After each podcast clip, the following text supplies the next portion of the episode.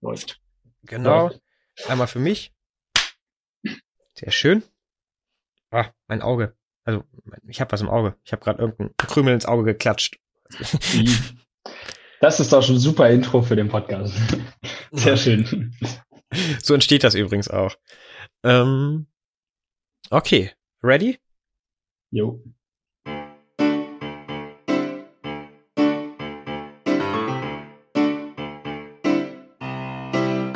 Der Zauberei und Bier Podcast mit Tobi Rudolf und Nico Nims. Folge 38. Edelmobbing. Zu Gast Roland Henning. Jetzt hast du es ja schon verraten. Ich wollte es ein bisschen spannend machen. Na, ich dachte, man macht das im Titel so. Wir haben das doch immer so gemacht. Stimmt, haben wir immer so gemacht. Wir hatten schon so lange keinen Gast mehr. Ich weiß gar nicht, mehr, weiß gar nicht mehr, wie es ist, wie man mit zwei Leuten gleichzeitig spricht. Wir schreiben es ja auch rein. Hier, also würde niemand überraschen. Also wenn die gelesen haben, ah, guck mal, da ist Roland Henning zu Gast, dann jetzt zu hören, dass Roland Henning sogar ist ja jetzt keine Überraschung. Ist nicht mehr, nee, die haben das im Titel gesehen. Stimmt, du hast recht. Ich entschuldige mich dafür. Ja, ich wollte trotzdem ist noch irgendwie einleiten, bevor wir Roland so richtig ins Gespräch mitnehmen. Ähm, wir noch machen. Ich mach's, ich mach's kurz und knackig. Mach mal, mach mal. Ich mach's kurz Komm und knackig. Okay. Er ist aus Brandenburg geflüchtet und in Lübeck gelandet. Dort hat er ein Zaubertheater aufgemacht. Und wir freuen uns sehr, dass er heute Abend, es ist Abend, der heute Abend hier bei uns zu Gast ist. Roland, schön, dass du da bist. Ja, freut mich hier sein zu dürfen. Hallo Roland. Ko Korrektur, ich bin nicht aus Brandenburg geflüchtet, ich bin vor, äh, aus Brandenburg von Nazis geflüchtet, ganz wichtig. Aus Was? Brandenburg von, äh, vor Nazis geflüchtet. Ja, das muss Ja. man dazu sagen. Das ist auch ein guter Das heißt, Fluchtgrund. Branden- Brandenburg hatte gar nicht so viel damit zu tun. Es geht eher nur um die Nazis, die da vor Ort waren, oder wie? Ähm, ja, so kennt ihr den Spruch, ne? Was sagt eine Brandenburger Mutti, wenn sie ihren Sohn, Sohn sucht? Ich muss mal nach den Rechten sehen. Okay, damit haben wir auch gleich das Niveau festgelegt, in dem wir hier einsteigen. Ich wollte sagen, wir haben jetzt alle Brandenburger Zauberer, alle Brandenburger Zuhörer vergrault, aber da wohnen ja auch nicht so viele Menschen, von daher. Ja, die die, zwei, die Uckermark ist in Brandenburg, ist der dünnst besiedelste Landstrich Deutschlands. fährt man da nicht immer durch, wenn man nach Berlin will von hier aus? Fährt man nicht irgendwie durch Brandenburg so ein bisschen? ja, Ja, ein bisschen. Ja. Aber dafür gibt's ja einen Zug, dann kriegst du das nicht so mit. Doch, doch, das ist immer der Teil, wo der Zug endlich mal ohne Probleme durchfährt. Wo es keinen Zwischenstopp ist. Gibt, ja. Genau, da geht's einfach mal geradeaus durch. Das kann sein. warum? Ich weiß gar nicht. Ja, Tobi, du, nee, jetzt bist du, ich habe gerade die Nee. Einleitung gemacht, jetzt bist du dran. Ich wollte noch ein paar Worte über Roland Henning verlieren, äh, weil äh, das- Hoffentlich findest du, sie ja danach, hoffentlich findest du sie danach wieder, wenn du die jetzt verlierst. Okay, ich muss, muss aufrüsten, was meine Flachwitze angeht. Ich merke schon, wir sind hier, ihr seid schon richtig gut dabei. Ähm, Roland, du bist ja so ein, so ein äh, Underdog, würde ich mal sagen. Du bist ja kein Zirkelmitglied. Und Ich bin kein Zirkelmitglied. leider würde ich, also ich, ich würde sagen, du bist ziemlich bekannt, aber ich kenne dich halt auch und ich wette, dass leider dich viel zu wenig Zauberer kennen, wie dich kennen sollten. Allein wegen des Theaters und deiner unfassbaren Kreativität und der Blogs und all dem, was du so machst. Das ist so schade. Ich hoffe, dass dieser Podcast ein bisschen was daran ändert. Ich sollte sofort sagen, ey, Roland Henning, stimmt, der war mal zu Gast, der ist super cool, den kenne ich. Den kann ja, ich schon also vorher. wichtig ist, dass drei Dinge einfach bemerkt werden. Ja, also ich bin Zauberer, ich bin unglaublich gut, unglaublich gut aussehend und unglaublich bescheiden. Ja, das sollte reichen. Das haben wir im letzten Online-Tasting auch festgestellt. Also Zauberer sind sehr schlau und wir gehören zu den Bescheidenen unter den Zauberern, ja. genau. Also einfach viel intelligenter als alle anderen. Also als Underdog sehe ich mich tatsächlich nicht. Ich habe halt mit der Zauberszene relativ wenig zu tun. Ich habe Zauber halt für echte Menschen. Ne? Das ist so. Ja, aber das hat schon meist immer noch den, also qualitativ ist das hochwertiger, als was man sonst so sieht. Also da ist immer sehr viel Hirnschmalz dabei. Vortragtechnisch, techniktechnisch, technisch. Da hast du deine Flachwitze. Ja, ja, genau. Technik, technisch. Ja, vielleicht, also du warst mir immer ein Begriff, aber ich hatte immer keinen. Ich, ich wusste, dass es einen Roland Henning gibt, der ein Zaubertheater hat, aber ich wusste nicht, wer dieser Roland Henning ist, bis wir uns jetzt über diverse Zoom-Calls auch kennengelernt haben. Tobi und du, ihr kennt euch ja schon länger. Ähm, Ja, mit Tobi habe ich Eis gegessen. Den ganzen Tag lang. Yo. Das kann man mit Tobi sehr gut machen. Damit Ja, kriegt man ihn auch immer. Tobi, hast du heute Zeit? Nee, ach, heute ist doof. Ich wollte ein Eis essen gehen. Zack, steht er vor der Tür. Wirklich, das ist innerhalb von Sekunden ist er da. Millisekunden. Ähm, um vielleicht mal kurz äh, für die Leute, wir haben nämlich manchmal auch sehr dumme Zuschauer, für die Leute, die dich gar nicht kennen. Du bist nach Lübeck gegangen.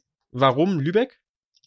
Also, ich, wie gesagt, Bernau bei Berlin bin ich geboren und aufgewachsen und auch Zaubern da gelernt und hin und her. Und dann irgendwann habe ich ein freiwilliges ökologisches Jahr gemacht und bin so nach Schleswig-Holstein gekommen. Genauer gesagt, erst Bad Oldesloe.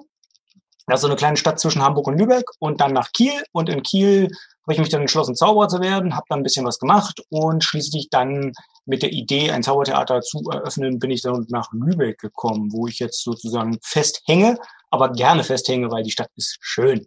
Aber wenn oh, du sagst, ja, du, wenn du sagst, da bist du Zauberer geworden, hattest du vorher schon mit der Zauberei zu tun oder war das, war das denn der Schritt, das hauptberuflich zu machen oder das seriöser zu machen, sofern das also, irgendwie geht? Zauber war, Zauber war immer ein Hobby, ne? so wie es hat mit dem Zauberkasten angefangen. Interessanterweise nicht mit meinem eigenen Zauberkasten, sondern mit dem Zauberkasten äh, eines Freundes. Ja. Ja, äh, der fand das scheiße, der wollte lieber einen Fußball haben und hat den dann liegen lassen und dann habe ich den halt genommen und naja. Ähm, und dann habe ich, das war alles noch vor der Schule, ne? Und dann hatte ich einen besten Schulfreund, mit dem habe ich immer gezaubert zusammen. Und dieser Schulfreund kam dann in der zehnten Klasse auf mich zu und sagte, Roland, du zauberst doch. Ich so, hä? Weil ich hatte irgendwie zehn Jahre nicht gezaubert, ne? Ja, wir haben eine Halloween-Feier, da brauchen wir noch einen Act, einen Zauberer. Und dann habe ich gesagt, ja, klar, hab gar keinen Bock drauf. Er sagt, Chris, auch 25 Mark. Und ich so, alles klar, bin dabei. I'm in. Genau, das heißt, mein erster richtiger Auftritt war ein bezahlter. Ich bin wow. dann erstmal gleich in die Stadtbibliothek und habe erstmal alle möglichen Zaubersachen gelernt und ähm, innerhalb einer Woche vorbereitet. Es war die schrecklichste Show, die ich je, je gemacht habe. Aber ich habe 25 Mark gekriegt. Mein und, die Bücher, und die Bücher lagen wow. jetzt zu Hause. Ne? Und dann habe ich so weitergelesen. Und dann habe ich so langsam Blut geleckt. Mein, mein, mein erster bezahlter Auftritt war auch bei einer Halloween-Show auf dem Hoffest von einem Onkel von mir. Mhm. Und wir haben auch, also ich bin etwas jünger als du, 20 Euro abgemacht und hat er mir 50 gegeben. Und ich dachte, geil. Und dann war ich richtig angefixt, weil ich gemerkt habe, man kann damit Geld verdienen und äh, halt sowas machen, was auch Spaß macht nebenbei. Ja, du kannst Leute, du kannst Leute täuschen, die wollen das auch und geben dir Geld. Das ist ähm, anders in anderen Bereichen, ne? Ja, das stimmt allerdings. Haben wir schon öfters drüber gesprochen. Der Einstieg in die Zauberei ist halt erstmal, die Hürde ist sehr klein, um anzufangen. Dann wirklich gut zu werden, das ist oh. natürlich, die ist dann größer, aber so, Tobi, wie viel, was, erster Auftritt, was war die Gage? Erste Gage? Ich glaube, es waren so 20 Euro in Hut. Oder es waren 20 Euro, die ich bekommen habe und dann halt noch Hutgeld von Leuten, die da waren. Es war so ein Sommerfest, äh, eher ein privates. Das war auch ein tolles Gefühl. Aber viel faszinierender fand ich, dass einem endlich mal alle zugehört haben. Es haben alle, alle zugehört. Es hat keiner gesprochen in dem Moment. Tobi Rudolph, Zauberer, weil sie ihm zu, weil, weil ihm die Leute dann zuhören. Sonst hört mir nie jemand zu. Was hast du gesagt? Bitte? Was? Tobi, was gesagt? Roland. Ich was gesagt. Roland, warum ein eigenes Zaubertheater? Das ist ja, ich meine, das ist ja schon erstmal ein Risiko, dass man eingeht. Also ich könnte jetzt irgendwie äh, eine lange, lange Geschichte erzählen, aber ich gebe dir die coole Kurzfassung. Yeah. Ähm, ich habe ähm, ich hab ja jahrelang für die, die es wissen, mal so einen Blog gehabt und habe mich über Zauberer tierisch aufgeregt. Da kommen wir gleich noch zu. Keine Der steht auch auf ja, meiner Liste. Und ich habe da ein paar Fragen. In Folge dessen kam ich dann irgendwann zum Schluss, es bringt nicht, sich so sehr über die Leute aufzuregen, abgesehen vom Unterhaltungswert. Ähm, besser wäre es, wenn ich einfach mal der Zauberer bin, den ich immer äh, sage, dass das so cool wäre. Und dann habe ich das ja, so trüppelte sich das hin. Ne? Es war halt eine finanzielle Entscheidung dahingehend, dass meine damalige Freundin hat gesagt, was ist denn für dich die beste Zaubersituation? Da habe ich gesagt, na ja, wenn ich einen Tisch habe und da sind so acht Leute dran und dann machst du so Close-Up. Da sagt sie, kannst du dir vorstellen, dass hinter den acht Leuten noch zwölf weitere sitzen, damit das irgendwie finanziell sinnvoll wird? Da habe ich gesagt, ja. Da habe ich quasi ein Zaubertheater beschrieben, ohne es zu merken. Und Witzig. dann hat sie mich irgendwie gefühlt sechs Jahre gegängelt. Willst du es haben? Ich so, ja. Willst du es haben? Ja. Und dann willst du es wirklich haben? Und dann ja. Und okay, dann machen wir das. Und dann. Ist sie, ist sie zufällig BWLerin oder sowas? Sehr, komm, wir finanzieren das. Machen wir noch zwölf dahinter und dann rechnen wir das aus und dann passt das. Nee, BWLerin ist sie nicht, aber sie ist halt sehr clever. Ah, okay. Das hilft, ja. Das, das ist interessant. Crazy, äh, dass du dann quasi dir schon immer so ein Zaubertheater gewünscht hast als Idealvorstellung. Ja, genau. Und es dann irgendwann gemacht hast, schon? Das, das war auch erschreckend, äh, dass das dann äh, funktioniert hatte. Also wir hatten ja, es gab ja zu dem Zeitpunkt noch in Deutschland ganz wenige Zaubertheater. Da war einmal das Münchner, dann war das der, der Stefan Kirschbaum war dabei, also die, was, mhm. wie heißt das Ding? Ähm, Wundermanufaktur. Er würde mich jetzt hauen, wenn ich sage, äh, ja, Wundermanufaktur. Und ich glaube, der, der, der Strothmann war dabei. Und das mhm. war es im Großen und Ganzen. Und dann gab es halt viele sogenannte Zaubertheater, die ab und zu mal was gebucht haben, so ein bisschen wie Magic Dinner, so ein Raum. Und dann haben wir in Lübeck dann halt die richtige Location gefunden, damals noch 20 Plätze und war richtig schön klein und fein. Und wir haben dann sehr schnell festgestellt, dass der Laden Geld abwirft. Uh. Und das ist dann oft ein Grund dran zu bleiben, ne? Äh, ja, das war so ein Indiz, dass es vielleicht so ein Bedürfnis nach Zauberei, guter Zauberei gibt. Wie lange machst du es jetzt schon, das Theater? Wie lange hast du es? Äh, seit 2013, 5. April 2013. Wow. Ja. Und schon mal bereut, dass du es eröffnet hast? Äh, ich habe bereut, dass ich es nicht früher gemacht habe, ja. Ah, okay. Oh, das ist ein interessanter Ansatz, weil sie dich sechs Jahre belabert hat und drüber gesagt, äh, ja, ja. Und dann. Ja, generell. Es gibt so ganz viele Sachen, Entscheidungen, die du im Leben sagst, ah, hätte ich das mal früher gemacht. Was war denn das Problem und die Hürde? Und aber wärst ja, du früher ja. schon bereit dafür gewesen? Hätt, nein, nein, natürlich nicht. War, war, war es nicht wichtig, erstmal äh, die Zauberer zu bashen und zu realisieren, okay, jetzt muss ich, muss ich es mal so ich machen, wie es richtig ist? Ich erstmal raffen, was alles überhaupt nicht geht, bevor äh, man das richtig macht. Ne? Du musst, äh, ich habe ich hab eine unglaubliche Liebe zur Zauberei. Ich liebe Zauberkunst ne? und ich liebe das, wenn es richtig gemacht wird. Und umso mehr regt mich auf, wenn Leute das nicht richtig machen oder im Gegenteil mhm. sogar noch schadhaft äh, gegenüber dem werden, was wir alle lieben. Ne? Ja. Vor, du liebst es, Kartentricks vorzuführen und machst richtig gute Kartentricks und dann hast du drei Leute in deiner näheren Umgebung, die einfach so schlechte Kartentricks zeigen, oh Gott, ja. dass ähm, die Leute, die Bock auf Kartentricks haben, plötzlich keinen Bock mehr haben. Boah, ich verstehe das auch nicht. Immer wenn ein Zauberer sagt, oh, Laien haben keinen Bock auf Kartentricks, dann ist das nur ein Indiz dafür, dass er einfach nur scheiß Kartentricks zeigt. Ja. Weil ich zeige seit Ewigkeiten nur Kartentricks und ich habe noch niemanden, der sich beschwert hat darüber.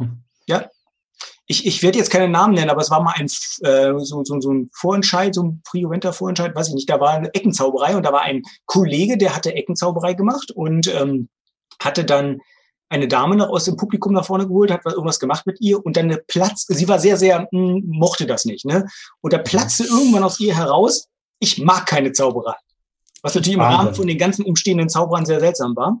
Und der liebe Kollege stand dann auf und sagte, alles klar, wer ist denn, mit wem bist du denn hier? Und dann hat sie auf ihren Mann gezeigt und dann hat, ging er zu dem Mann und hat gesagt, hier ist das Kartenspiel, misch das mal.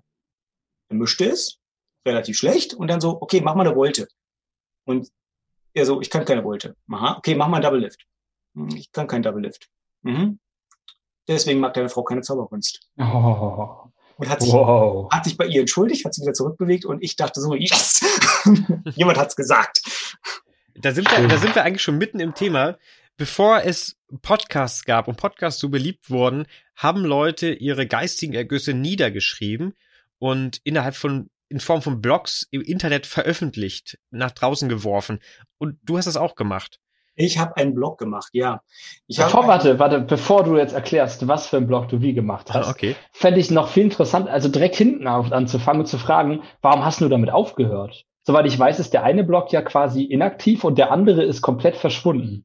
Nee, er ist nicht verschwunden, er ist nur, äh, naja. Geheim. Okay, gut, den gibt's Ja, da. geheim, genau. Dann löschen wir das. Ähm, also, die sind nicht weg, die Blogs, und ich habe aufgehört damit, weil einfach das Zaubertheater einfach zu viel Zeit verschlingt und ich, wie gesagt, festgestellt habe, dass man nicht unbedingt, dass es nichts bringt, auf Zaubern rumzuhauen, weil ah, okay. die lernen nicht. Also es ist eher so ein Zeitding und nicht so ein, die Zauberei hat sich verbessert und ich kann nicht mehr. Ja, okay. Und irgendwann hast du auch keinen Bock mehr, noch, noch eine Anklage an der Backe zu haben. Nachdem Gab's da schon? Ah, dazu gleich. Okay, sorry, Nico. Jetzt, ich, äh, ich wollte erstmal erstmal an, anfangen, das äh, kurz erklären, was war das für ein Blog und warum hast du es gemacht? Erstmal, damit die Leute, die es nicht wissen, nicht kennen, einen Überblick haben. Also, für die, die es nicht kennen, äh, es gibt ein äh, großes englischsprachiges Zauberforum, das heißt The Magic Café. Und in dem Magic Café trollen sich halt sehr viele lustige Zauberer, die so gewisse Äußerungen machen und äh, manche sind da halt deutlich trolliger drauf als andere. Ein solcher war damals Stephen Ewell. Jetzt heißt er irgendwie anders, weiß nicht mehr genau. Und ähm, dieser hat dann so ein bisschen reingehauen und ein lieber Freund von mir, der mit dem ich öfter gechattet hat, hatte, war Opfer einer solchen, solcher Trollattacke und hat mir das einfach mal die Screenshots geschickt, ne? Und dann kam mhm. auf die Idee, sag mal, da muss man doch was machen können, ne? Irgendwie, irgendwie auch mal unsere Seite, ne, weil im Magic Café wurde ja alles immer ganz stark zensiert. Was, was muss noch? Und da haben wir einfach einen Blog gemacht. Und ein Blogger hatte damals die Möglichkeit, da kostenlosen Blog zu machen. Und dann habe ich dann, äh, der hieß damals Magic Fail. Und dann, jetzt eine Woche später hieß es Weekly Magic Failure, weil wir festgestellt haben, das wird ein nicht enden wollendes Ding. Und The Weekly Magic Failure, so nannte sich das Ganze. Und dann habe ich einfach wöchentlich irgendwie einen Zauber rausgepickt, wo mir sein Verhalten, nicht die Person, das muss ich mal ganz bewusst trennen, sein Verhalten der Zauberkunst gegenüber mir so ein bisschen auf den Sack ging. Ja, ich glaube, dass aber die Menschen, die das betrifft, da nicht so differenzieren wie du. Du meintest, es gab Leute, die dann Na, ja, die ja. dich dann verklagt haben oder was? Wer hat dich verklagt und warum?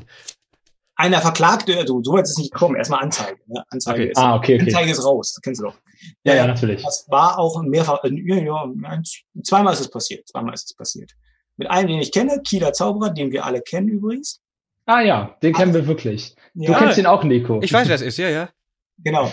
Und ähm, dann war noch äh, ein anderer, das ist einer, der immer noch sehr aktiv, unter anderem in gewissen Facebook-Zauberforen, äh, nee, Facebook-Gruppen, so heißen die Dinger.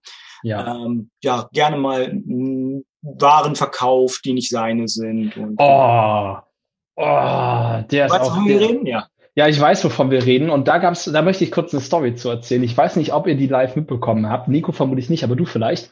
Diese Person, über die wir reden, die hat auch irgendwann mal sowas gebracht. Ich habe äh, den, den Chatverlauf noch fotografiert. Irgendwann hat diese Person behauptet, sie gäbe es ja gar nicht, sie sei eine Kunstfigur und das war zu so einer Zeit, wo er alle Zauberer angefragt hatte, um die Preise zu entlocken und die dann richtig verarscht hat. Also so richtig Auskunft eingeholt mit ganz det krassen Details über ein Angebot bis hin zu, okay, das machen wir und dann nicht mehr gemeldet. Und der hat dann so getan, als ob es ihn ja gar nicht gäbe und das ist ja nur eine Parodie für die Zauberkunst. Das ist so ein richtig abgedrehtes Ding gewesen. Ja, ja, das ist so dieses Verhalten, wo ich sage, ich will gar nicht die Person im Hintergrund sozusagen bewerten oder so, ne, weil es gibt tausend Gründe, warum eine Person so ist. Aber mhm halten. Ne? Und das muss man mal so sagen. Und es gibt ganz viele Zaubererkünstler. Es gibt welche, die, zum Beispiel einer hatte sich ähm, mit Wachsfiguren fotografiert, ja, so von berühmten Personen und dann einfach so getan, als hätte er tatsächlich mit dieser Person zusammengestanden. Nein. Eigentlich Nummern, ja. Äh, die Idee ist aber gut. Wenn man das richtig aufzieht, ist das eine witzige Idee. Wenn man ja, das so wenn, wenn das eine Kunstfigur, aber er hat das jetzt ernst gemeint, ne? Bist du sicher, dass es Wachsfiguren waren? Also wenn es ein Bild mit David Copperfield war, dann war das vermutlich doch der echte. Der, der sieht, der, der sieht immer aus wie eine Wachsfigur. Ja. Nee, der hat genau. Sarah, Sarah Michelle Geller und solche Sachen, weißt du? So okay. Ja, und, und das Witzige, der hat sich da auch mit Zitaten geschmückt von, von Leuten, die, ähm, zum Beispiel Ricky Gervais, der hat sich mit einem Zitat von Ricky Gervais ge, gebrüstet. Und wir wissen alle, Ricky Gervais findet Zauber zum Kotzen. Ja. ja. ja. So. Und garantiert würde er diesen Honk nicht äh, in irgendeiner Weise promoten mit einem Zitat. Gibt es einen Blog-Eintrag, auf den du heute noch sehr stolz bist? Mm, oh, Matt Hollywood. Das ist, Matt Hollywood ist ein äh, australischer Zauberkünstler, der, ähm, sagen wir mal, ein Verhalten an den Tag legt, das ihr bestimmt auch schon gesehen habt, dass irgend, dass er, er wohnt an einem speziellen Ort in Australien, hat aber tausend Webseiten, die alle verschiedene Orte abdecken. Weißt du, so Magic, äh, Mad Hollywood, äh, was nicht, Perth, Mad Hollywood Golden Coast und wie die Dinge alle heißen. Und ähm, das ist das eine, dass er sich sagt, ich bin immer, dass er den Eindruck erweckt, er ist vor Ort, was nicht stimmt. Und die zweite Sache, die sich dann daraus ergeben hat, ist, dass er A, keine eigenen Routinen hatte, sondern wirklich ausnahmslos geklaut hat von anderen. Wie ich dann später auch äh, in, in, mit der Recherche rausgekriegt habe, ohne deren Einverständnis. Ah. Dann, äh, was hat er noch gemacht? Genau, und dann hat er äh, auch immer jeden, die, jeden Gig angenommen und dann einfach so vermittelt, weißt du, so nach dem Motto, äh, ich nehme, ich fahre zu den teuersten und die anderen, die schicke ich an andere Kollegen, wo ich dann auch noch eine dicke Provision nehme. Ja, ja oh, ein Unding. Gibt genau, ja hier, das hier in Deutschland auch ab und zu mal. Das ist so, so, so ich meine, wirtschaftlich ist es vielleicht nicht das dümmste Verhalten, aber es ist ziemlich asozial. Ja, die dicke Provision, also ne, da kann man eine Provision zu verlangen für einen Auftritt, weil man nicht kann, in Ordnung oder weil man doppelt gebucht ist, okay. Aber daran dann zu verdienen wirklich, ist halt schon, also. Ich meine, es ist ja gängige Praxis, dass wir untereinander, wenn man nicht kann oder eine Anfrage kriegt, die ganz interessant ist, äh, andere Kollegen fragt, die dafür in Frage kommen, hey, hast du da Bock drauf? Aber auch, ja. ist ja, ist ja auch Kundenpflege, ne? Den Kunden gute Kollegen zu empfehlen oder Freunde zu empfehlen. Finde ich auch völlig, dadurch habe ich am Anfang auch mehr, da sind meine ersten Aufträge reingekommen, weil mir Zauberfreunde gesagt haben, hier, hab ihr einen Kollegen, der steht noch etwas ja. weiter am Anfang. Ich kann leider nicht, aber der, der, der ist ganz gut. Aber das läuft ja nicht so ab, dass sie sagen, ja, ich kann und ich schicke dann einfach wen anders dahin, sodass nee, sie den Auftritt nicht. annehmen und dann dir sagen, hier, ich habe Auftritt für dich, was willst denn du? Ah, 100, ja, kein Ding, machen wir. Nee, ich, ich sag nur, so, so finde ich, sollte es laufen. Aber gab's, ja. gab's auch einen Blog-Eintrag, wo du dich mal so richtig verrannt hast, wo du hinterher sagst, oh, da bin ich ein bisschen. Ja, die habe ich, den, den, ja, von ähm, gegen, also was ich bin ja dann doch sehr, sehr, sehr offen gegenüber mir. Ich habe das nicht nur den Blogartikel rausgenommen, habe gesagt, okay, der verschwindet jetzt. Ich habe dann auch noch eine fette Entschuldigung geschrieben. Also das habe ich auch mehrfach gemacht. Das ist ein paar Mal habe hab ich mich verrannt. Ne, das, das war mir wichtig, dass ich dann auch klipp und klar sage, A, ich habe einen Fehler gemacht, B, ich stehe für die Fehler gerade und ich C, ich baue das wieder auf, indem ich sage, ich habe Fehler gemacht und so weiter. Ne? Mhm. Das war dieser Wayne Phillips, oder wie ich den Namen wieder vergessen, aber jedenfalls, äh, da hatte ich, ähm, der hat etwas getan, wo ich, das fand ich scheiße und dann stellt sich stellt heraus, es, es war nicht wirklich seine Schuld und, und so weiter. Aber ist egal. Ähm, Habe ich mich auch entschuldigt für. Das finde okay. ich, finde ich, finde ich eine gute Herangehensweise auf jeden Fall. Ist, der Blog steht noch zur Verfügung. Du hast mir einen Link geschickt. Ja, ja. Kann ich den in die Shownotes packen? Ist das in Ordnung? Kannst du in die Shownotes tun, ja, ja. Also da passiert noch nicht mehr viel was mit dem Blog. Also das, der ist jetzt so wie er ist, ist halt so ein Archiv. Genau. Ja, das Theater ist jetzt wahrscheinlich seit kurz nach dem 12. März geschlossen. Letztes Jahr. Ah, ich weiß ja, naja, ähm, sobald man sowas sagt, macht es ja gleich hier so ein Podcast, so datet es ja den Podcast, ne? Also, ähm, naja, Corona ist ja schon seit Jahren vorbei und wir wissen ja, wir haben das ja alles toll durchlebt und hatten richtig viel Spaß und danach ist die Welt ja viel schöner geworden. Wer weiß, wer weiß auch, wann wir es schaffen, das zu posten, ne? Also. Ja, genau. Aber es war, es war ein hektisches, es waren hektische fünf Jahre, insofern entspannt. Ja. ja, aber was, äh, meine Frage zielt eher darauf hinab, natürlich musstest du zumachen, mussten alle. Äh, was hast du in der Zeit gemacht? Also von der Zauberei abgewandt, intensiv gearbeitet, gab es verschiedene Phasen. Wie, wie gehst du damit um? Weil du hast ja normalerweise diesen Alltag, wo wirklich regelmäßig gezaubert wird.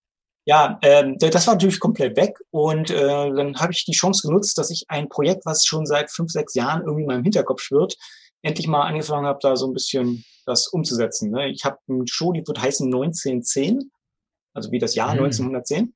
Und das äh, ist eine Zaubershow im Stile eines Zauberers, der 1910 aufgetreten hätte. Ja? ja.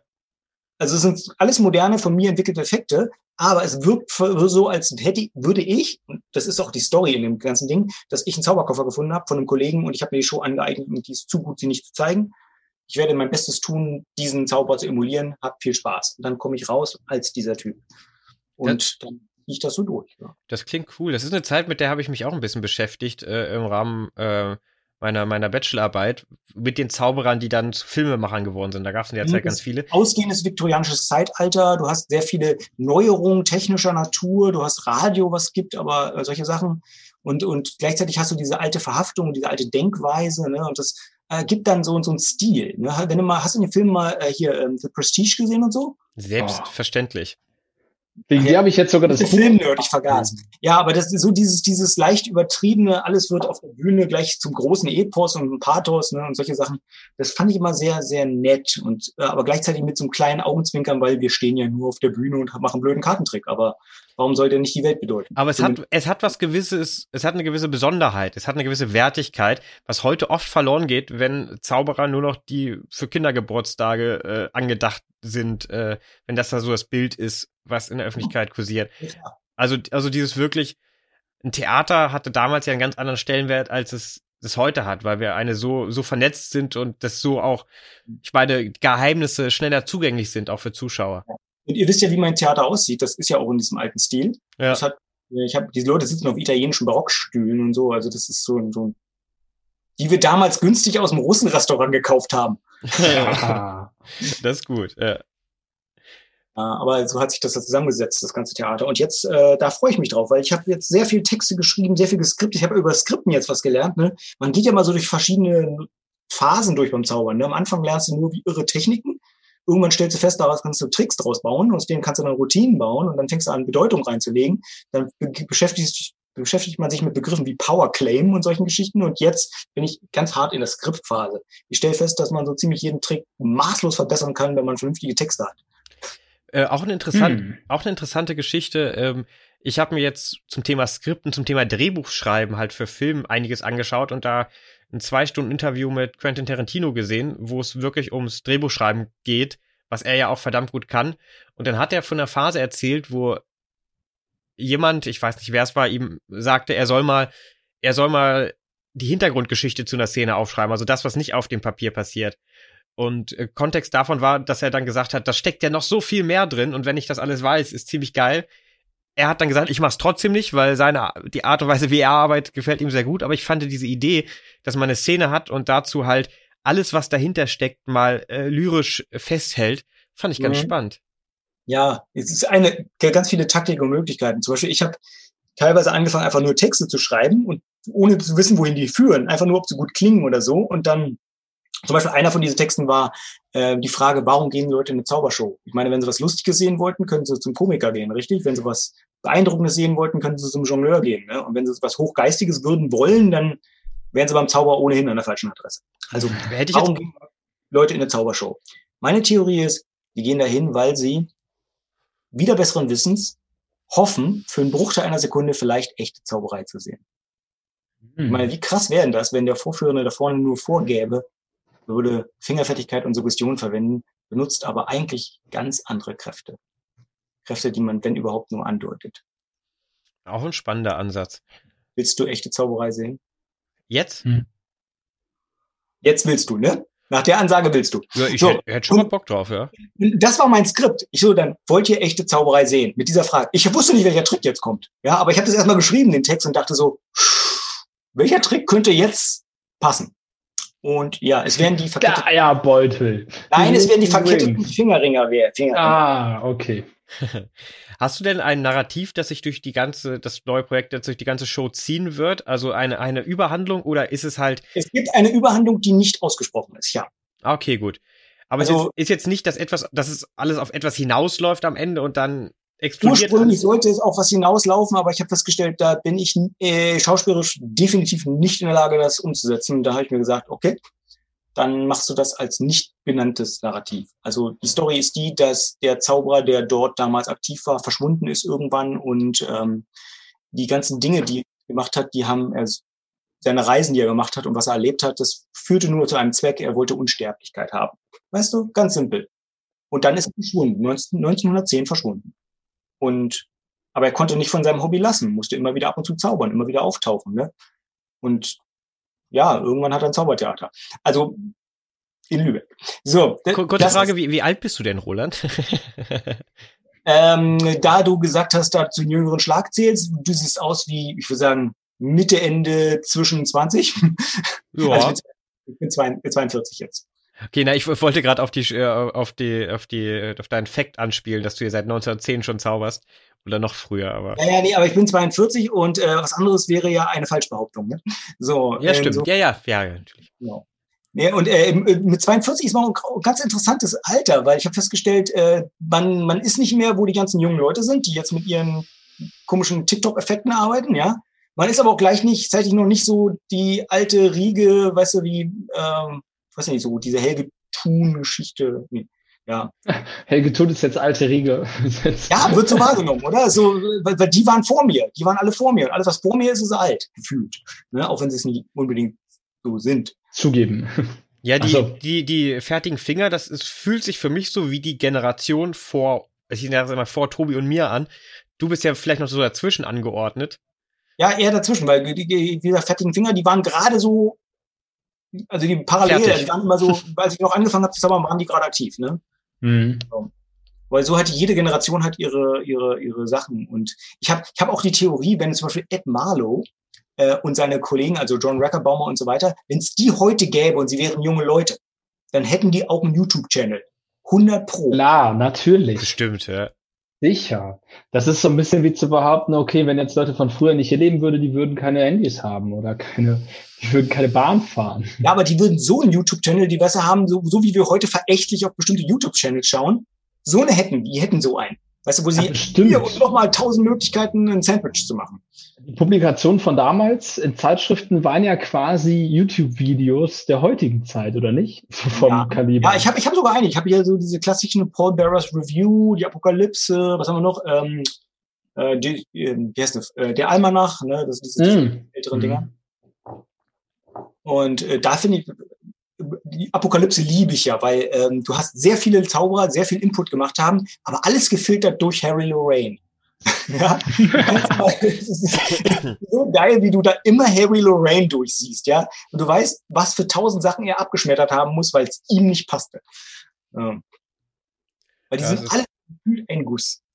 Aber ist ja auch mal interessant. Da wird bestimmt auch viel durch Erzählungen verklärt, wenn man oder vielleicht sind es einfach die, die hängen bleiben. Vielleicht sind es so die Namen, die man heute von früher kennt, die dann wirklich ziemlich gut waren und die, über die wir uns heutzutage aufregen, die gab es damals bestimmt auch schon, aber die geraten in Vergessenheit. Zum mhm. Großteil mhm. wahrscheinlich. Ja. Äh, es gibt ganz viele Sachen, die ich so lese, wo ich dann immer sage, Moment mal, äh, wird das nicht gerade vermarktet?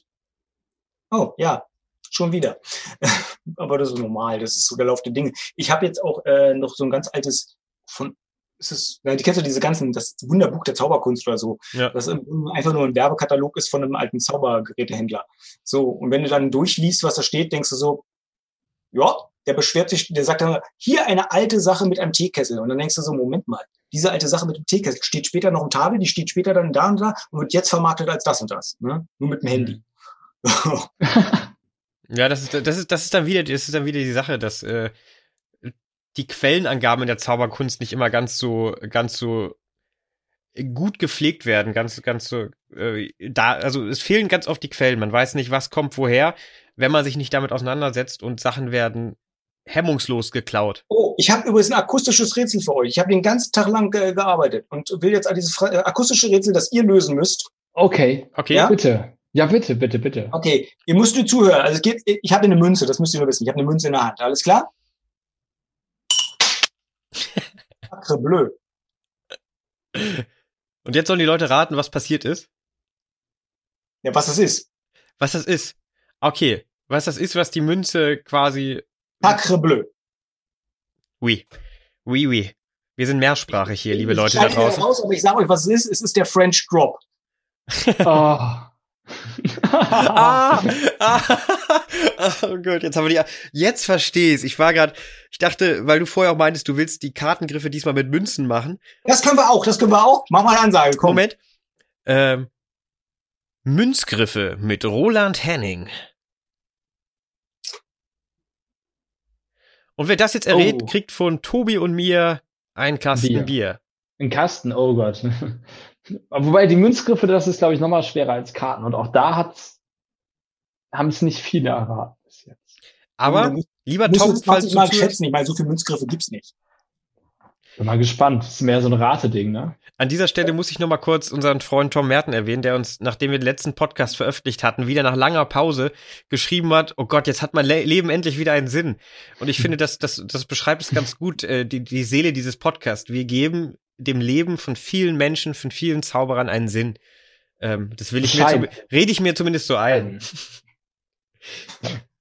Du, du hast ja auch jetzt äh, in Rekordzeit quasi alle unsere Folgen nachgeholt, nachdem wir uns kennengelernt ja, ich haben. Hab mich, ich habe mich, hab mich durchgehört, ja. Das war ähm, sehr entspannt, wenn ich mal, mal abends draußen bin und laufe oder so. Dann immer Zauberei und Bier. Und ich dachte mir, oh, wenn ich irgendwann einmal mir Zeit habe, dann gönne gönn ich mir ein Bier. Und jetzt sitze ich hier und habe nicht mal ein Bier. Das ist, oh. Tobi, hast du ein Bier? Ja, ich habe tatsächlich ein Bier hier. Du bist, du bist. Aber ich will euch auch keinen vortrinken. Du bist der Einzige heute. Ja, wir haben aber auch gerade Pizza gemacht und zur Pizza oh. gehört halt irgendwie Bier. Ja, nee, das gehört. Bier und Pizza gehören zusammen wie Wein und ähm, Käse. Ja. Ja, ja, ja. Ich hätte jetzt Spaghetti gesagt, aber ich weiß nicht warum.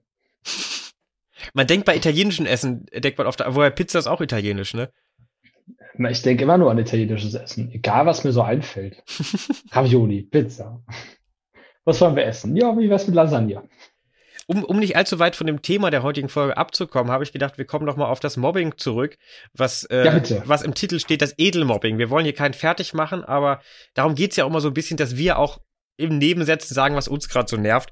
Gibt es eine aktuelle Entwicklung, die du noch nicht in deinem Blog behandelt hast oder etwas, wo du gerade sagst, Roland, boah, Leute, lass also, das. Ja, erstmal zum Begriff Edelmobbing. Es gibt einen besseren Begriff dafür, ist nämlich konstruktive Kritik.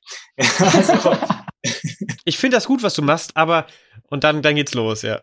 Genau. Nee, aber ähm, ich glaube, ähm, das, ist, das ist, man muss ja irgendwie mal lernen, dass man irgendwas falsch macht. Ne? Und ich habe auch für mich lernen müssen, wenn Leute mir sagen, pass mal auf, das solltest du weglassen. Zum Beispiel, was ich jahrelang in meiner Show hatte, war immer dieses äh, Begging for Applause, ne? also dieses nach Applaus betteln. Ne? Das macht man, indem man sagt, so, ich komme jetzt raus, wenn ihr Spaß habt, dann klatscht ihr ordentlich. Ne? Dieses, was viele machen. Ne? Oder einen großen Applaus für und dann kommt er genau. auf die Bühne. Und äh, ein lieber Zauberkollege von mir äh, hat mir mal den Kopf gewaschen und sagt, wenn du noch Applaus bettest, dann hast du ihn nicht verdient. Ja, lass ihn natürlich kommen. Und das hat mir richtig wehgetan, weißt du, weil alle meine Gags, meine Einstellungen und so weiter, aber im Nachhinein, wenn ich darüber nachdenke, dachte ich so, fuck, er hat recht. Und äh, das äh, habe ich jetzt für mich übernommen und das werde ich jetzt einfach mal machen, weißt du, die Leute müssen nicht sich zu Tode klatschen, ja, das oder Wenn sie, wenn sie, wenn sie ein Geräusch machen wollen von Natur aus und dieses ist irgendwie schön, dann lasse ich das gerne zu, aber mhm. ich zwing's nicht mehr. Ich zwing's nicht mehr, nee. Das ist etwas, was du jetzt selbst gelernt hast, aber etwas, was dich bei anderen nervt, was du damals auch bei deinem Blog gehabt, gemacht hast, gibt's das gerade noch? Oder fällt dir gerade also, nichts ein? Äh, es, gibt, es gibt so Kleinigkeiten rein, rein, rein technischer Natur. Zum Beispiel, wenn jemand Münzgriffe macht und nicht die Ärmel hochkrempelt. Ja, das regt mich maximal auf, weil wo sollen die Münze sein, außer im Ärmel? Ja. Und jetzt ist sie weg. Ja, genau. Und es gibt ganz viele Videos, wo ich dann sage, ja, aber die ist nicht im Ärmel. Ja, dann krempel doch mal die scheiß Ärmel hoch. Ne? Mhm. So. Und das sind so kleinere technische Sachen. Ne? Ich lieb, ich, was mir auch nervt, ist, dass Zauberer einfach mal zu spät sind. Also, so, ja, das gefallen, dass viele Zauberer zu, zur Veranstaltung zu spät kommen. Das machen doch Rockstars auch. Wir sind die, wir, wir, ich dachte, wir hatten 19 Uhr abgesprochen. Ich hätte nicht gedacht, dass Nico dir nicht Bescheid sagt. Also es tut mir leid. Ich habe ich, habe keine Kritik an dir. Das Tutorium war noch so lang. Ich konnte nichts machen. Das war voll wichtig für die. Nee, ich meine tatsächlich echte Shows. Ich habe festgestellt, Profis sind nicht zu spät. Ja, die, die sind, die sind dann eher zu früh meistens, aber äh, mhm. es, ich gibt, es gibt einige deutsche Zauberer, wo ich sage, das sind Profis und da merkt man das auch. Die, die, die, sie nehmen das ernst, was sie tun und weißt du, die sind nicht so, das ist nicht so lasse fair. Bei unserem letzten. Ich hätte, ja, Tobi, du zuerst. Ich hätte nicht gedacht, dass Zauberer zu spät kommen, weil die meistens noch mal so viel vorzubereiten haben. Für mich waren immer die Poetry Slammer, die, die zu spät kommen. Das waren für mich immer die Leute, die so richtig kurz vor knapp noch ins Mikrofon rotzen. Nur, nur weil jetzt durch die Poetry Slammer die Zauberer besser aussehen, heißt das nicht, dass die Zauberer besser sind. Nee, ich, nur aus meiner Erfahrung, die Leute, mit denen ich so zu tun habe, die sind halt äh, meistens, wobei das kann ich sogar eigentlich sagen eigentlich. Sorry, Nico, tut mir leid, ich kann das jetzt nicht sagen. Was, dass Zauberer pünktlich sind? Ja, ich äh, mach mal weiter. Also, was sollst du sagen? ja, ich gehöre zu den Leuten, die äh, nicht so viel Wert auf Pünktlichkeit legen, aber ich bin auch bei anderen nicht böse, wenn die aus irgendwelchen Gründen zu spät kommen. Weil bei gewissen Leuten gibt's gute Gründe, wenn sie nicht pünktlich sind, ja. Das ist ja auch immer situationsabhängig, aber ich äh, zu so einem Auftritt, wenn dich jemand bucht, zu spät zu kommen. Also dann. Äh, das mache ich aber auch nicht. Das mache ich auch nicht. Nee, ne? das ist halt auch ein Unding. Also knapp kommen, eine Sache. Noch knapper kommen wegen Stau, oh, okay, kann mal passieren. Aber regelmäßig zu spät kommen zum Auftritt, das ist doch. Ich habe das öfter erlebt, als ich noch viele Gast, äh, Landgasthöfe gespielt habe und so. Dann waren die teilweise überrascht, dass ich dann irgendwie pünktlich kam und so, weil wow. andere Kollegen tun das nicht. Aber ich, ein anderer Kollege oder wirklich viele andere Kollegen? Viele andere. Viele oh Gott. In Landgasthöfe hast du tatsächlich sehr viele Zauberer. Aber tatsächlich, es betrifft auch DJs. Und, und DJs sind ja in der Regel zwei Stunden vorher da und bauen auf. Aber selbst die ja, schon ja. kommen. Also. Ja. ja, weil dann steht die Technik, dann gehen die nochmal was essen und wenn die dann wiederkommen, kommen die halt zu spät. Nur sind mit DJs, als Zauberer hast du es so viel besser. Du kommst an, ne, baust dein Zeug auf, machst deine Show, gehst wieder, während die Leute da sind. Ein DJ mhm. muss zwei Stunden vorher antanzen, muss alles einstellen, für den Raum optimieren, muss bis zum bitteren Ende bleiben, bis der letzte besoffene Gast geht, ja, und dann abbauen und dann nach Hause fahren. Mhm. Und dann mhm. wahrscheinlich nächsten Morgen wieder aufstehen und alles sortieren und dann nach oh, aber ich mag DJs, weil immer wenn ein DJ da ist, muss ich meine Technik nicht mitschleppen. Da wollte ich, müsste ich da. Da wollte ich gerade drauf eingehen, weil wenn ich dann abspreche, hier Mikrofon und so, ab einer gewissen Größe macht man das ja am liebsten mit einem Headset. Ähm, ja, wir haben DJ da, der hat das alles. Ich habe mich einmal drauf verlassen und dann hast du so eine Handfunke, die nicht funktioniert und musst du irgendwie improvisieren. Ja, es gibt ja auch bei den ganzen guten DJs da draußen, gibt es ja auch viele, ich nenne es mal Dorf-DJs, die eher bescheiden aufgestellt sind oder glauben. Aber äh, da muss ich mal kurz die DJs schon vorzeitig in Schutz nehmen. Die sind manchmal gar nicht das Problem. Wie oft ich es auch hatte, dass es dann hieß, hey, ja, habt ihr das Headset? Wie, du brauchst ein Headset. Ihr hättest uns das vorher gesagt, hätten wir es mitgebracht. So, ja, ich habe eigentlich dem Veranstalter gesagt, er soll es dir sagen. Aber beim nächsten Mal hole ich mir einfach selbst die Telefonnummer. Es liegt eher an den Veranstaltern, die die Infos nicht weitergeben. Super viele DJs haben die ganze Ausrüstung, schleppen die nur nicht mit, weil brauchen sie nicht. Ich habe äh, seit dieser einen Erfahrung immer zur Sicherheit meine eigene äh, Anlage und Headset dabei, wenn ich weiß, dass ich äh, Audio brauche und ich weiß, hm. also mich auf andere verlassen muss dabei. Ja. Wie ist es denn bei dir im Zaubertheater, Roland? Ist immer alles da? Ja, Ah ja. Ich auch, bin aber panisch, dass ich nicht genug Batterien habe für das Headset oder so. Ich, hab, ich kaufe die immer so ich stapelweise, die Dinger. also ich, ich bin ja richtig paranoid, was das angeht. Ne? Ähm, aber aber äh, das ist der Vorteil vom Theater. Ne? Du kannst einfach nach der Show Licht ausmachen und gehen. Ja. Das ist geil. Wobei du könntest doch theoretisch auch ohne Headset spielen, so im allergrößten Notfall bei der ja, Menge. Habe ich aber auch auf die harte Tour gelernt, das kannst du machen. Klar, geht auch, aber wenn du zum Beispiel Weihnachten irgendwie täglich zwei Shows spielst ja, und dann klar. geht das tatsächlich im Stimmbänder. Klar. Weil ähm, du ja doch ein bisschen mehr powerst, als du eigentlich ähm, so ganz normal sprichst. Mhm. Wo du gerade von dem Applaus einfordern gesprochen hast, ist mir noch was eingefallen. Tobi und ich machen jetzt seit einigen Monaten äh, Online-Shows in Form von Bier-Tastings inklusive Zaubershow. Mhm. Und was online nicht da ist, und das ist mir jetzt gerade nochmal bewusst geworden, ist ja der Applaus. Das heißt, du hast keine direkte Reaktion von den Leuten, selbst wenn sie in die Kommentare hinterher schreiben, äh, war geil oder was auch immer. Oder ja, voll guter Trick oder sonst was, das schreiben sie bei uns normalerweise immer. Ähm, hast du halt keine direkte Reaktion und man lernt das so ein bisschen damit umzugehen. Beim ersten Mal war es noch sehr komisch, gerade wenn man eine Routine spielt, für die man am Ende eigentlich Applaus bekommt und das so gewohnt ist. Aber ich habe jetzt beim letzten, ich weiß nicht, wie es dir geht, Tobi, habe ich so gemerkt, man gewöhnt sich dran und man spielt die Nummern, versucht die Nummern gut zu machen und äh, setzt nicht mehr so diese Applaus-Cues, sondern hat einen ganz anderen Rhythmus in den einzelnen Nummern drin. Ich finde es auch sehr gut, muss ich gestehen, weil äh, dann, dann wird der Applaus halt natürlich kommen und nicht mal eingefordert, weil du es eh nicht einfordern kannst. Mhm. Äh, mir fällt gerade noch eine Sache ein, die, äh, die ja. mich maximal nervt. Vor allem hat sie, sie, sie mich an mir maximal genervt. Und zwar, wenn Zauberer den Effekt wegsabbeln. Oh ja. Oh ja. Oh. Mache ich auch gerne. Du legst sie in meine Hand oder reibst so ein bisschen und sie ist weg. Ja, also ich versuche jetzt intern für mich so einen, so einen Merksatz zu machen, wenn der magische Effekt passiert, Fresse halten. Ja, so, das, wenn, seit ich das so mache, klappt das. Also. Oder wenn, wenn dann auch Applaus kommt, den Applaus kleinreden oder wegreden. Einfach nicht aushalten, dass die Leute jetzt klatschen und sonst nichts passiert. Ging mir jahrelang so, ja. Ich habe den, ich habe sehr lange gebraucht, das zu akzeptieren, dass die Leute das vieles gut finden und auch zeigen wollen. Ja. Und das bringt, ich frage mich, äh, du? Ich wollte nur abschließend sagen, es bringt so ein bisschen Ruhe in die Situation rein, wenn man den Applaus ausklingen lässt und dann weitermacht. Ich frage mich, ob das schon mal untersucht wurde, weil das ist ja Phänomen, das ja jeden, der anfängt, betrifft eigentlich. Effekte wegsabbeln, Applaus nicht aushalten, Effekt nicht auskosten und einfach zum nächsten gehen und so weiter. Diese ganzen typischen Anfängerfehler. Ich frage mich, warum das jeder macht. Warum es da kein natürliches Talent gibt von Leuten, das nicht. Burger, der hatte ein wunderschönes Argument, zumindest mit der, mit der, ja. mit dem Wegsabbeln. Der hatte gesagt, Zauberer sind, haben Angst vor Stille.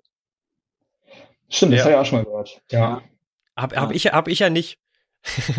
Mir passiert es öfters auch mal, wenn man Sachen neu spielt, dass ich vergesse, was jetzt als nächstes kommt. Ähm, und dann bleibe ich immer ganz, ganz ruhig und irgendwie hab, irgendwann habe ich angefangen, diese Ruhe zu genießen, wenn gerade nichts gesagt wird. Und dann fängt man an, damit zu spielen. Wo wir jetzt schon beim Thema sind, muss ich dazu auch sagen, ganz oft ist es auch sehr gut, Nico, aber es gibt oft Momente, wo ich mir denke, da müsste jetzt eher ein Satz kommen, weil gerade ist echt komisch, dass du nichts sagst. Deine Pausenmomente sind echt abhängig davon, was du gerade spielst, unterschiedlich gut. Ich weiß, ich weiß, deshalb sage ich es auch gerade. Ich wusste, dass, dass der, der Einwand von dir kommt, weil du wirst dann oft auch schnell nervös. Oh, jetzt sagt er gerade nichts. Jetzt muss irgendwas passieren. Ja, vor allem äh, ganz oft brichst, also ähm, dieses äh, nicht wissen, was kommt, kann halt Ruhe reinbringen, kann aber auch dafür sorgen, dass man merkt, dass du halt einfach nicht weißt, was jetzt kommt.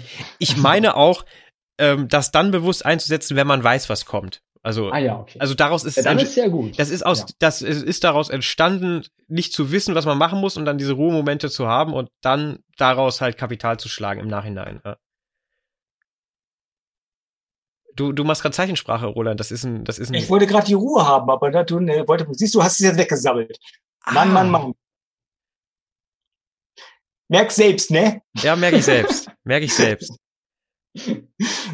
Es sah nur so aus, als, es sah so aus, als ob du was sagen willst mit deinen Händen und ich so, okay. nee, das, das ist, ich würde schon was sagen, wenn ich das sagen will, das ist okay. Nee, aber ich fand das gerade so, ihr, ihr redet so und ich so, ach, das ist wie ein Podcast zu hören und dachte, oh fuck, ich bin ja mit dabei. ich muss auch was sagen. Ich muss was sagen.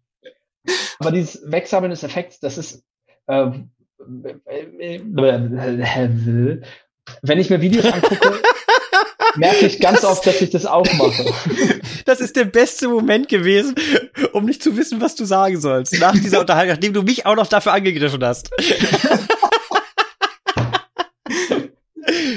Timing. Timing ja, is a bitch. Der beste Moment, absolut. Ja. Ähm, ich finde es ganz schwer, sich das abzutrainieren. Beim Effekt die Klappe halten und nicht kaputt reden und wegsabbeln oder ich beende nicht. Kann ich, kann ich dir sagen, was total hilft? Das ist Bitte. Scripting. Ach, das Wenn du weißt, was du sagst, weißt du auch, wann du die Klappe hältst. Was war das nochmal? Kannst du das nochmal erläutern, was Scripting ist, so für die ganz Blöden? Äh, Scripting ist, wenn du äh, einfach Texte schreibst und dabei reinschreibst, wann du was sagst, wann du was nicht sagst, wann du etwas tust, wie du etwas tust. Ja, das ist dann die Action Line. Ich glaube, Nico mhm. kann mich da vielleicht nochmal korrigieren, wenn das richtig ist. So. Ähm, oder falsch ist. Äh, also funktioniert eigentlich ganz gut. Vor allem, da steht der ganze Zaubertrick sozusagen drin, ohne den eigentlichen Zaubertrick. Da steht einfach nur, was für die Zuschauer passiert. Äh, und das sind die Worte. Und das ist sehr, sehr interessant, weil man dann erstmal merkt, was für ein Blödsinn man sammelt, wenn man anfängt, seine eigenen Texte erstmal zu transkribieren. Ja. Und dann fängt man an, das mal umzuschreiben und stellt fest, wenn ich das Wort vielleicht nach da packe und dieses Ding nach da und dann ergibt es ja viel, viel mehr Sinn. Und wenn es viel, viel mehr Sinn ergibt, dann, oh mein Gott, bessere Show. Ähm, und die, auch Planung. Du kannst ja, du kannst ja vorher zum Beispiel ein Lied in haben, also einen Satz, mit dem du beginnst. Meine, wie viele Zaubertricks fangen an mit dem Satz, das folgende ist ein Observationstest. Oder ja? ich, ich habe da mal was vorbereitet oder ich, wir machen jetzt mal ein Experiment. Ja, aber geil finde ich den Observationstest, weil so viele Münzkutsche fangen so an, hier ist ein Observationstest, ja. Und dann wird diese, Präm diese Prämisse, die da aufgebaut wird, nee, äh, ja, die wird in keinster Weise weiterverfolgt. Ah, okay. Aber stell dir vor, du hättest am Ende wieder einen Satz, ja, ihr könnt gucken oder ihr habt eine gute, weißt du, irgendwas, was wieder rund macht, die Sache. Das gibt dir das, das Gefühl, dass A, die Sache rund ist und dass das besser durchdacht ist und dann hast du auch den professionelleren Rahmen und der wird von den Zuschauern auch so wahrgenommen. So, oh, der ist nicht der billige Zauberer, das ist ein Profi. Ja, mhm. das ist auch so ein, so, ein, so ein Faden, der sich durch alle unsere Podcasts zieht, dass man, umso mehr man sich mit der Zauberei beschäftigt, umso mehr lernt, was man noch nicht kann und wo man eigentlich viel Arbeit reinstecken sollte und realisiert einfach, wie viel, wie viel Arbeit gute Zauberei letztendlich ausmacht. Ja, so ein bisschen Dunning-Kruger, ne? Du fängst an mit der Zauberkunst und denkst immer, du bist total gut und das schließt mich ja nicht aus. Ne? Ich sage, ich war, ich war der geilste überhaupt. Ne? Ich, ich kann hier eine Wolte. Juhu, ich bin der Beste. Und ich kann alle Wolten. Weiß alle. gar nichts, ja. Und dann irgendwann arbeitet ja. man sich langsam hoch und dann wird auch das eigene Gefühl wird ein bisschen besser und man hat dann ein bisschen mehr ähm, ja, Selbstbewusstsein, das zu zeigen. Was natürlich auch wahnsinnig hilft, ist es vor Laien zu zeigen und nicht vor Zauberern. Oh. Ja. Entschuldigt mich ganz kurz. Tschüss, Tobi. Guck mal, jetzt geht er raus. Hat er Durchfall oder? Nee, nee, nee. Jetzt, jetzt. Ich glaube, er kann uns trotzdem noch hören. Das er hört ja uns noch. Wenn er jetzt auf Toilette geht, ist, äh, aber sein Mikro steht ja noch hier, das heißt, man hört ja. das dann nicht. Das, Ach, das heißt, wir müssen das jetzt simulieren, oder was? Das ist so diese Urangst. Hast du ein Glas da? Ja, kannst du? ich habe ich hab Glas. Was warte, warte, ich habe hier, ich habe hier. Simuliertes Geräusch, genau, mach mal. Spül nicht vergessen. Sorry, Leute. Ach, er hat das Mikro, er hat das Headset gar nicht mitgenommen. doch, doch, doch, doch, aber ich habe es abgenommen. Ah, ich muss ganz kurz sagen, das, Nachbar wollte sich. Das wird schön, schön für dich beim Anhören. So, was wolltest du sagen? Ich freue mich drauf. Ähm, äh, ein, ein, Nachbar hier wollte sich die Bohrer ausleihen, die wir haben. Also ich hatte geschrieben, hey, ihr habt den Bohrer und ich meine, die haben wir, kommen wir in so einer halben Stunde, Stunde vorbei. Und äh, die Bohrer sind versteckt, die sind bei der Bohrmaschine. Die zu finden ist echt schwierig. Und ich habe halt gerade gehört, wie der ganze Werkzeugkasten auseinandergenommen wurde. Und deswegen musste ich mal ganz kurz hinrennen und sagen, hier da. okay, Sorry. hast du gut gemacht. Jetzt habe ich gerade den Faden verloren, weil du auf äh, in Anführungszeichen Toilette warst. Ähm, Nee, so. ich musste nicht auf Klo, aber das, das mache ich dann jetzt, glaube ich, kurz. Weil, weil, ich weiß, nein, kann. Weil, was ich noch, was ich gerne noch fragen wollte, was machen wir immer so ein bisschen, jetzt kommt der Service-Teil unseres Podcasts, Roland. Gibt es, gibt es vielleicht etwas, was du, äh, ein Werk, ein literarisches Werk, was du Zauberern empfehlen kannst, was du besonders gut findest? Weil wir haben ein paar Hörer, die sagen immer, sie wollen von guten Zauberern gerne noch wissen, was für Quellen die gerne mögen. Also ganz, ganz spontan könnte ich ähm, Wise Guide von Mike Cavaney empfehlen. magische und äh, Tricks und das magische Wirken von Harry Anderson. Äh, Harry Anderson, Harry Anderson, ganz großes Vorbild von mir. Ähm, ich, ich gebe dir die Infos nochmal, genau. Ähm, ganz großes Vorbild von mir, weil der Mann ist, äh, ich will nicht sagen wie er, aber das ist ein Charakter. Weißt du, er hat diesen Harry the Hat, war der Charakter diesen leichten Falschspieler, ich zock euch alle ab Charaktere und so. Ihr müsst euch mal die Sachen auf angucken, die Videos von ihm. Äh, riecht äh, Schauspieler, ne, kann er halt. So und da war ich, da war ich hin und weg und dachte, wow, du kannst mehr sein als nur der doofe Zauberer. Du kannst darüber hinaus noch eine zweite Ebene haben. Und ähm, ich finde mal, viele, viele Zauberer haben ja noch andere Real-Life-Skills, die jetzt nicht mit ähm, nur Zaubern zu tun haben. So, manche können Klavier spielen oder so. Warum kombinieren die das nie? Ja, ja. oder äh, ich habe einen, einen kenne ich, der ist Jongleur und der verbindet das auch nicht mit Zaubern. Warum nicht? Patrick. Äh, und ganz, ganz viele Kleinigkeiten. Ja, wenn du eine Fotografie kannst, warum kannst du das nicht, kannst du von deiner eigenen Fotografie erzählen, vielleicht Fotos davon haben und dann kannst du einen Trick gerne damit machen. Aber all diese Dinge, das würde ich mir mal wünschen, dass äh, was, was, was dich charakterisiert, was dich sozusagen als Mensch ausmacht. Und da war dieses Buch Wise Guy war für mich so eine Offenbarung, weil er ist halt interessiert an Fallspielereien und, und solchen Geschichten und hat daraus einen Charakter äh, gebaut. Ah, aber Fallspielereien ist ja auch das Einfachste, was du mit der Zauberei verbinden kannst, was es gibt, oder nicht? Ähm, ja, ähm, aber bei ihm sind es auch diese Barwetten, weißt du, dieses, äh, ich, ich, ich, ich trinke ein, so ein Motto, hier ist ein Glas Wasser und äh, Schnaps und ich stelle den Hut drauf und ich kann jetzt das Glas austrinken, ohne den Hut hochzuheben. Ja, und dann geht er mit dem Kopf unter den Tisch, macht Gluck, Gluck, Gluck Geräusche und sagt, ist passiert. Und dann heben die anderen den Hut hoch, er nimmt das Glas und trinkt es aus. Ne? So. genau, und dann sagt er, hey, willst du es auch mal probieren? Dann sagt der andere, ja, mache ich. Ich wette, du schaffst es nicht. Und dann sagt der andere, ja, mache ich. Dann stellt das Glas hin, dann machst den Hut wieder rauf mit einem neuen Schnaps und dann sagt, geht der Zuschauer unter den, unter den Tisch, macht dieses Gluck-Gluck-Geräusch. Währenddessen hebst du den Hut hoch, trinkst nochmal den Schnaps aus und legst den Hut wieder rauf. Weißt du? Das ist, das ist witzig, das kann ich noch das, gar nicht. Das sind so diese Harry Anderson Sachen, wo er immer auf einen Gag noch, noch einen Gag draufpackt und dann wird das dann plötzlich rund und geil. Ah, Ansonsten ich glaube von, hm? Ist nicht von dem auch die Circus Card Routine, wo du den, ich weiß nicht, ob es ich müsste noch mal, müsste mal nachschauen. Das ist diese, wo du die Leitkarte erklärst und dann quasi die Zuschauerkarte findest. Und wenn du ihm das beigebracht hast, dann drehst du alle Karten um müsst und während er, also dann kann er sie halt nicht finden und so. Das wäre gut möglich, da bin ich mir nicht ganz sicher. Also ähm, ganz viele Phasen. Das klingt nicht falsch. Ähm, aber zum Beispiel, er hat hier eine Story, die heißt The Grappler. Der hat ein, äh, kennst, kennst du diese, diese, diese Dinger, die man, äh, so diese Fallspieldinger, wo so Metallschiene aus dem Ärmel rauskommt und Karten austauscht? Sieht man so. Ja, ja, ja, ja, natürlich. So, das, so ein Ding hat er bei einem Zauberkongress gekauft, ne, für viel, viel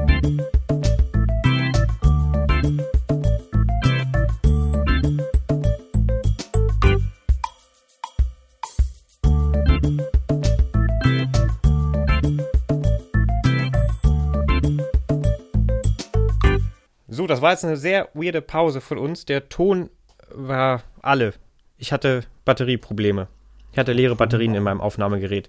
Ähm, Roland war gerade noch dabei, seine Ausführungen über ich, das ja, Harry Anderson. Also der hat dieses Ding gekauft für 1000 Euro. Äh, ich glaube, das war noch dabei.